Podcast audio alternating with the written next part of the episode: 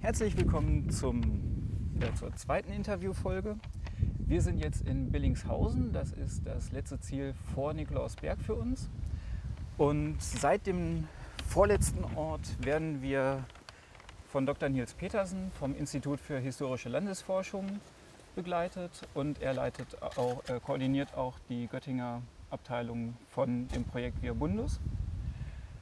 Und er und zwei Begleiten uns seit Bishausen schon und kommen jetzt auch noch bis Nikolausberg mit.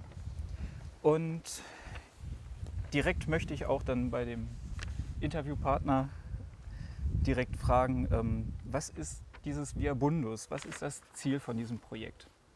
Jawohl, das äh, Via Bundus Projekt ist ein, ein Forschungsprojekt, in dem wir die historischen Fernhandelsverbindungen in Nordeuropa, das ist vor allen Dingen eben der Hanseraum, für die Zeit zwischen 1350 und 1650 einmal kartieren und ähm, digital dann präsentieren. Das heißt, äh, wer mal einen historischen Atlas in der Hand hatte, aus der Schule kennt man das manchmal noch. Ähm, die Karten sind eben sehr statisch und äh, wenn man es mit einem längeren Zeitraum zu tun hat, dann man bei einer digitalen Karte natürlich auch die Möglichkeit, Veränderungen im Wegenetz darzustellen oder auch ähm, mehr Informationen zu den einzelnen Punkten in der Karte zu präsentieren, als das auf Papier möglich ist. Aus dieser Idee ist das entstanden und wir sind mit mehreren europäischen Partnern da jetzt seit anderthalb Jahren zugange, um quasi ein, eine Art OpenStreetMap für 1500, wenn man so will, auf die Beine zu stellen. Und die durften wir jetzt auch schon in der Beta-Version Beta für uns nutzen, was uns sehr viel geholfen hat für die Wegfindung von Hildesheim nach Göttingen. Und ähm, da kommen wir auch schon zu der Frage, welche Wege werden jetzt da eigentlich ver, äh, verzeichnet? Gibt es besondere Kriterien für den Ausbau oder die Größe oder ähnliches? Das ist in der Tat eine, eine interessante Frage, die wir uns ganz am Anfang des Vorhabens auch stellen mussten. Denn Wege gibt es überall. Und äh, wenn man jetzt Wege aufzeichnet, muss man sich dann entscheiden. In der Totalität können wir es nicht. Überall entstehen auch heute noch äh, Abkürzungen, Trampelpfade. Sie haben, sie haben eine Wiese, führen einen Weg drumherum und äh, die Leute laufen doch quer rüber. Und ähm, wir haben dann gesagt, weil es uns um die, letztlich um die Analyse von Wirtschaftsgeschichte geht, von Fernhandelsverbindungen, dass wir sagen, wir wollen zunächst einmal die Fernhandelswege ähm, kartieren. Das heißt jetzt nicht, dass es äh, einen Weg gibt, der von Lübeck nach Venedig führt, sondern verschiedene ähm, Abschnitte. Aber es sind Wege, die mit Karren befahrbar sind und die vor allen Dingen eben nachweislich für ähm, Transporte über längere Strecken genutzt wurden.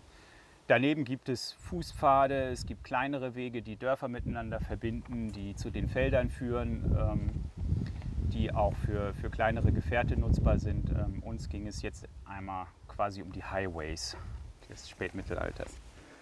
Aber für unser Pilgerprojekt konkret wären jetzt so die Fernhandelswege eigentlich auch die plausibelsten Wege, wo man sich dann angeschlossen hätte oder ähnliches, oder? Genau. Ähm, immer dann, wenn man eben auch längere, längere Entfernungen zurücklegen möchte, wären dann die Fernhandelswege einmal die belebten Straßen und dann sicherlich auch die Wege, die am ehesten in Schuss waren, also die auch ähm, begehbar waren, wo man äh, von einem Ort zum anderen relativ straight durchkam. Ja.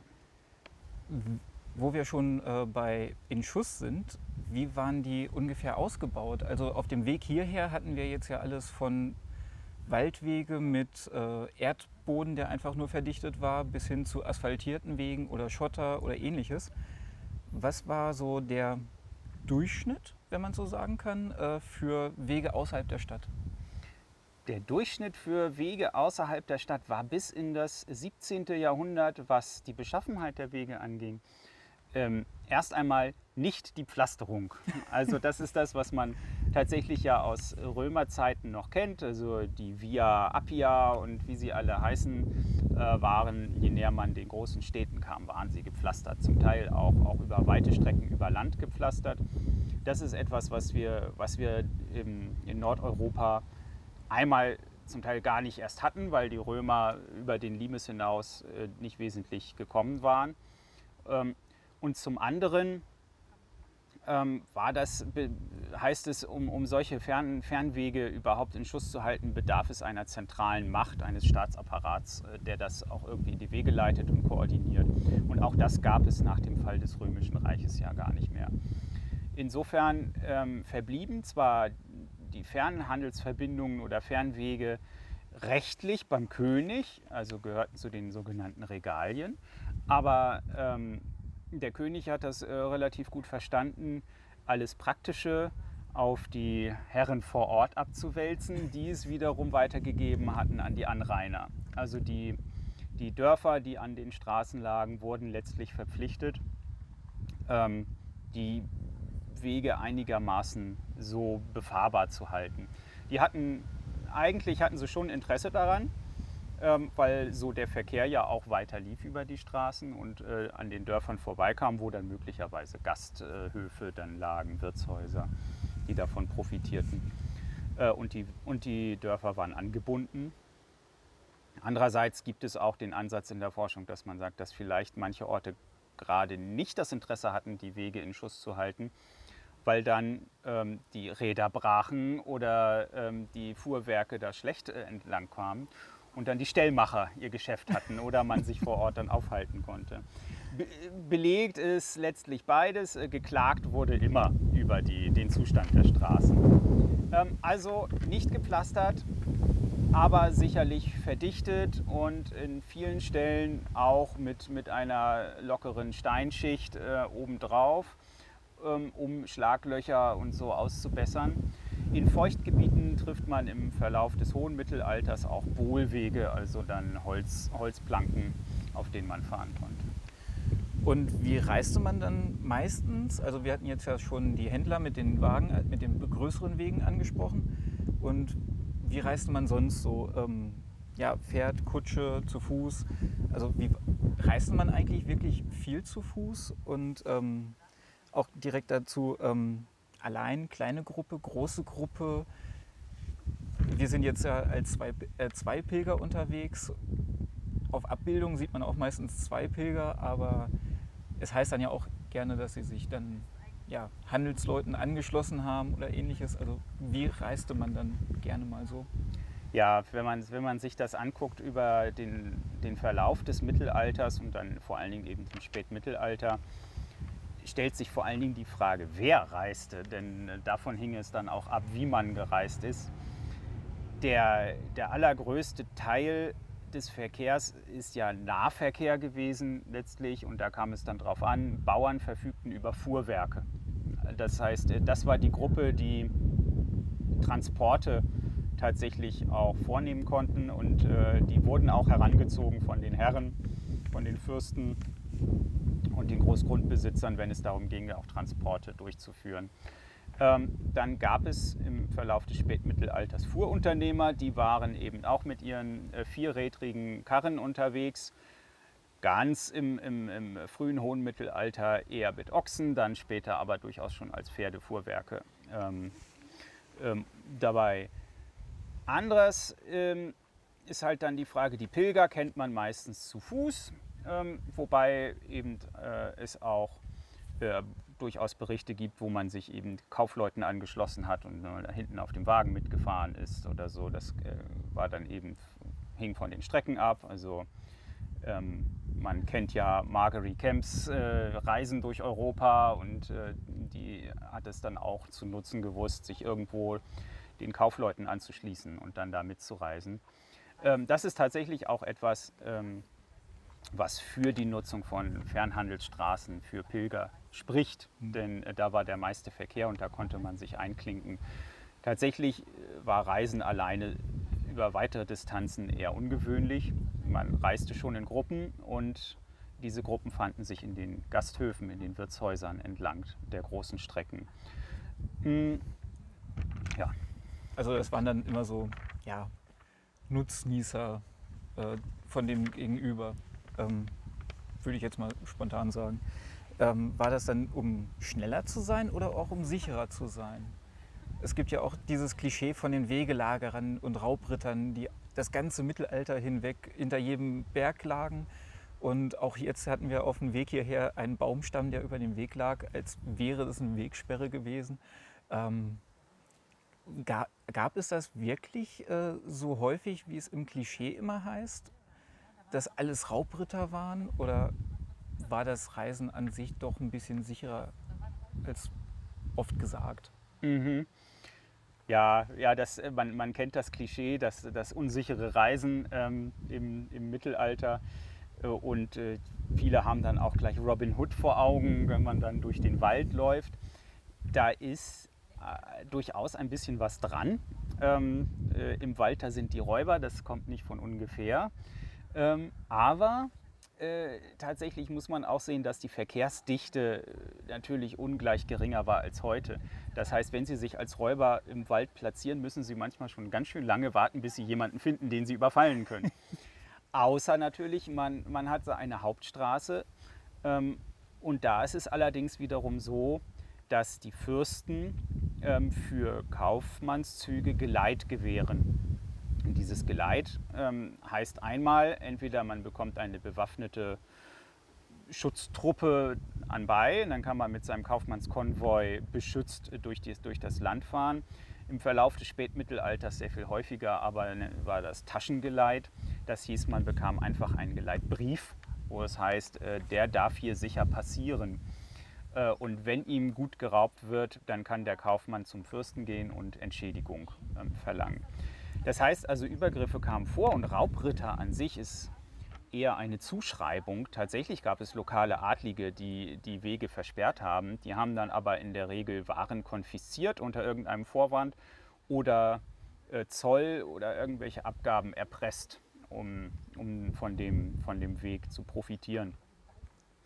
Das ist nicht so richtig Räuberei, sondern eher eine Sache der Politik. Und äh, Deswegen äh, Raubritter an sich ist eher eine Zuschreibung. Ja, ich persönlich hatte auch immer so das Gefühl, dass Raubritter an sich so ein Emblem ist, was so irgendwann während des Historismus äh, gerne über alle möglichen Adelsgeschlechter drüber gestülpt wurde. Zum Beispiel in meinem Heimatort Polle, die Eversteiner ähm, sind an sich, wenn man die Geschichtsbücher anguckt, ganz normale Adlige, denen ungefähr der Landkreis Holzminden gehörte. Aber irgendwann kam dann Literatur auf, der Raubritter Everstein und das hat, hat gar nicht zusammengepasst. Mhm. Aber es klingt besser. Genau. Ja. Und ähm, ja, dann dieser Geleitbrief, der entspricht dann ja auch schon ziemlich einem, diesem offiziellen Pilgerbrief, den wir dann auch dabei haben sogar. Äh, der dann ja auch genau diese gleiche Regelung hat, dass wenn man überfallen wird, dass man es dann wieder zurückklagen kann. Das ist sehr spannend. Tatsächlich, ja. Und Räuber sind ja so lustigerweise kann man auch bei Piraten im Spätmittelalter überall sind die Namen dann bekannt. Also es ist nicht so, dass da eine, eine Truppe unbekannter Leute aus dem Busch springt, sondern sie geben sich offensichtlich auch zu erkennen und man weiß, das sind die von Berlepsch, die von Everstein meinetwegen oder sonst was. ähm, die, äh, und man kann die dann auch entsprechend dann beklagen. Also es ist doch ein relativ fortschrittliches System dafür, dass die Infrastruktur eben insgesamt ja doch sehr primitiv ist im Vergleich zu heute. Aber irgendwie juristisch doch alles abgesichert. Genau. Erfüllten dann auch bestimmte Straßen bestimmte Zwecke? Also so wie wir jetzt äh, Bundesstraßen, Autobahnen, Kreisstraßen haben, die dann auch immer dementsprechend größer oder kleiner werden, gab es da auch sowas wie der Haupthandelsweg und das ist jetzt der Hauptpilgerweg oder gab es so eine Abgrenzung auch? Es gab tatsächlich unterschiedliche Kategorien an Straßen. Ob man das damals immer so wahrgenommen hat, ähm, als Straßen erster, zweiter, dritter Ordnung oder so etwas sicherlich nicht. Aber ähm, man, man kennt berühmte Straßen wie den Rennweg oder den Hellweg oder die Via Regia. Das sind eben Fernhandelsverbindungen, die einfach durch ihre Nutzung prioritär da sind. Und ähm, jeder Weg, der nicht genutzt wird, verschwindet irgendwann und jeder Weg, der genutzt wird, bleibt. Und diese großen Straßen, weil sie eben die Messeorte Leipzig und Frankfurt verbinden oder eben Niederdeutschland mit Lübeck und Oberdeutschland mit Nürnberg ähm, und dann weiter nach Norditalien meinetwegen, das sind Verbindungen, weil die jeden Tag genutzt werden, auch da sind. Und das sind die, was wir heute dann unter Fernverbindungen verstehen. Die sind aber mitunter nicht alle gleichmäßig über lange Strecken ausgebaut. Also auch da hat man Strecken dabei, die die eben doch äh, schwer befahrbar sind oder gerade an Steigungen ähm, ganz weit auffächern, wo man sich seinen guten Weg suchen muss. Ähm, und deswegen sprechen wir, auch wenn wir jetzt gerade unsere digitale Straßenkarte bauen, vor allen Dingen von Routen, dass man also eine grobe Richtung der, der Verbindung schon hat. Die, die, diese Routen formen sich aus in einzelne Straßen und Wege. Und äh, es gibt in der Lüneburger Heide Straßenfächer, weil der Boden überall sandig ist und wenn man einen Weg ausgefahren hat und mit dem Fuhrwerk nicht weiter vorankommt, dann fährt man halt dann nebenan weiter, wo der Boden noch fester ist. Das gilt ja für die Fußgänger dann ähnlich. Also man kann sich das jetzt nicht vorstellen wie jetzt beispielsweise die B1, die ja an sich auf dem historischen Königsweg äh, beruht, dass sie wirklich komplett durchgängig äh, die gleiche Qualität hatte, so wie Jetzt, ja, okay, so einigermaßen. Mhm. Ähm, aber ähm, es gibt dann auch so, also historisch gesehen, Momente, wo dann aus der Bundesstraße plötzlich ein Feldweg wird. Mhm. Letztlich schon, ja. Also es gibt äh, auch schon äh, in, in, alten Rechtsquellen natürlich so Vorgaben, wie eine Straße zu sein hat, dass sich zwei Fuhrwerke begegnen müssen können. Also eine bestimmte Mindestbreite sollte gewährleistet sein. Aber es gab überhaupt nicht die Kapazitäten, das durchzusetzen oder auch nur zu überprüfen. Also auch da war es eigentlich die Nutzung, die die Straßen dann ausformte. Und als letzte Frage, besonders weil wir jetzt gerade wir eine größere Etappe vor uns haben nach Nikolausberg, also jetzt haben wir noch mal ungefähr acht Kilometer. Ähm, wie kann man sich jetzt so dieses Reiseverhalten vorstellen mit der Infrastruktur? Also wie häufig waren dann Siedlungen auf den Wegen? Ich hatte mal eine historische Karte angeguckt und an sich war die Siedlungsdichte zumindest ähm, doppelt so hoch und nach und nach verschwand jedes zweite Dorf gefühlt. Ähm, wie hat man dann so, ja, was wäre jetzt so die historische Entsprechung zu unseren Tankstellen, Bäckern und ähnliches? Ähm, wie kam, als, äh, kam man als Reisender ähm, ja, unter oder wie konnte man sich verpflegen? Ja, das ist, äh, das ist in der Tat ganz ein ganz interessantes Phänomen. Wir, wenn wir vom Mittelalter sprechen, haben wir ja immer so einen Zeitraum von 500 bis 1500, wenn man das ganz grob sieht. Das sind natürlich 1000 Jahre. Und auch da gab es Entwicklungen. Und wenn man sich eben dann so die Zeit des, des 14. Jahrhunderts anschaut, wo auch die Reisetätigkeit, die Mobilität der Menschen schon viel größer war als eben ähm, einige Jahrhunderte zuvor, ähm, äh, reagierte auch die Infrastruktur drauf. Wir haben ja ähm, vor der Pest ähm, tatsächlich äh, relativ günstiges Klima und ähm, Orte, die auch oder Dörfer, Siedlungen, die eben auch in Regionen lagen, wo man, äh, also wo man sonst widrige Bedingungen zum Getreideanbau oder zur, zur, zum, zur Weidehaltung hatte. Und mit der Verschlechterung des Klimas und der Pest und so weiter wurden diese Orte wieder verlassen. Also man spricht dann von den, von den Wüstungen, von wüstgefallenen Orten, die dann wieder verschwunden sind. Also es ist auch eine Dynamik, von der man spricht. Deswegen kann man das nicht so pauschalisieren. Aber in der Tat ist es ja so, dass, ähm, ja, wenn man das betrachtet, äh, die Wirtshäuser, äh, die Gasthäuser äh, wahrscheinlich die Anlaufpunkte waren, wenn man unterwegs war, wo man äh, die Nacht auch verbrachte und wo man sich Informationen geholt hat. Ähm, die lagen in den Dörfern selten irgendwo wild an, äh, an, an, einer, an einer Straße, sondern meistens auch an einer Siedlung und wurden auch von der Dorfbevölkerung genutzt. Und hier war der Ort, wo man Informationen auch austauschen konnte und wo man sich letztlich auch durchfragen konnte. Also wenn, wenn man dann eben schaut, jetzt bin ich hier in Billingshausen, wie komme ich denn jetzt nach Nikolausberg?